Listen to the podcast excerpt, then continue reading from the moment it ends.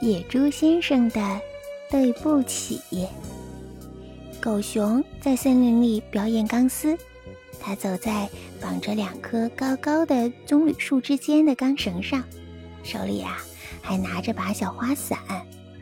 小熊有点微微的摇晃，不过他走的还是挺稳的。整个森林轰动了，小鹿、松鼠、小猴、果子狸、小象、穿山甲都赶过来看这场表演。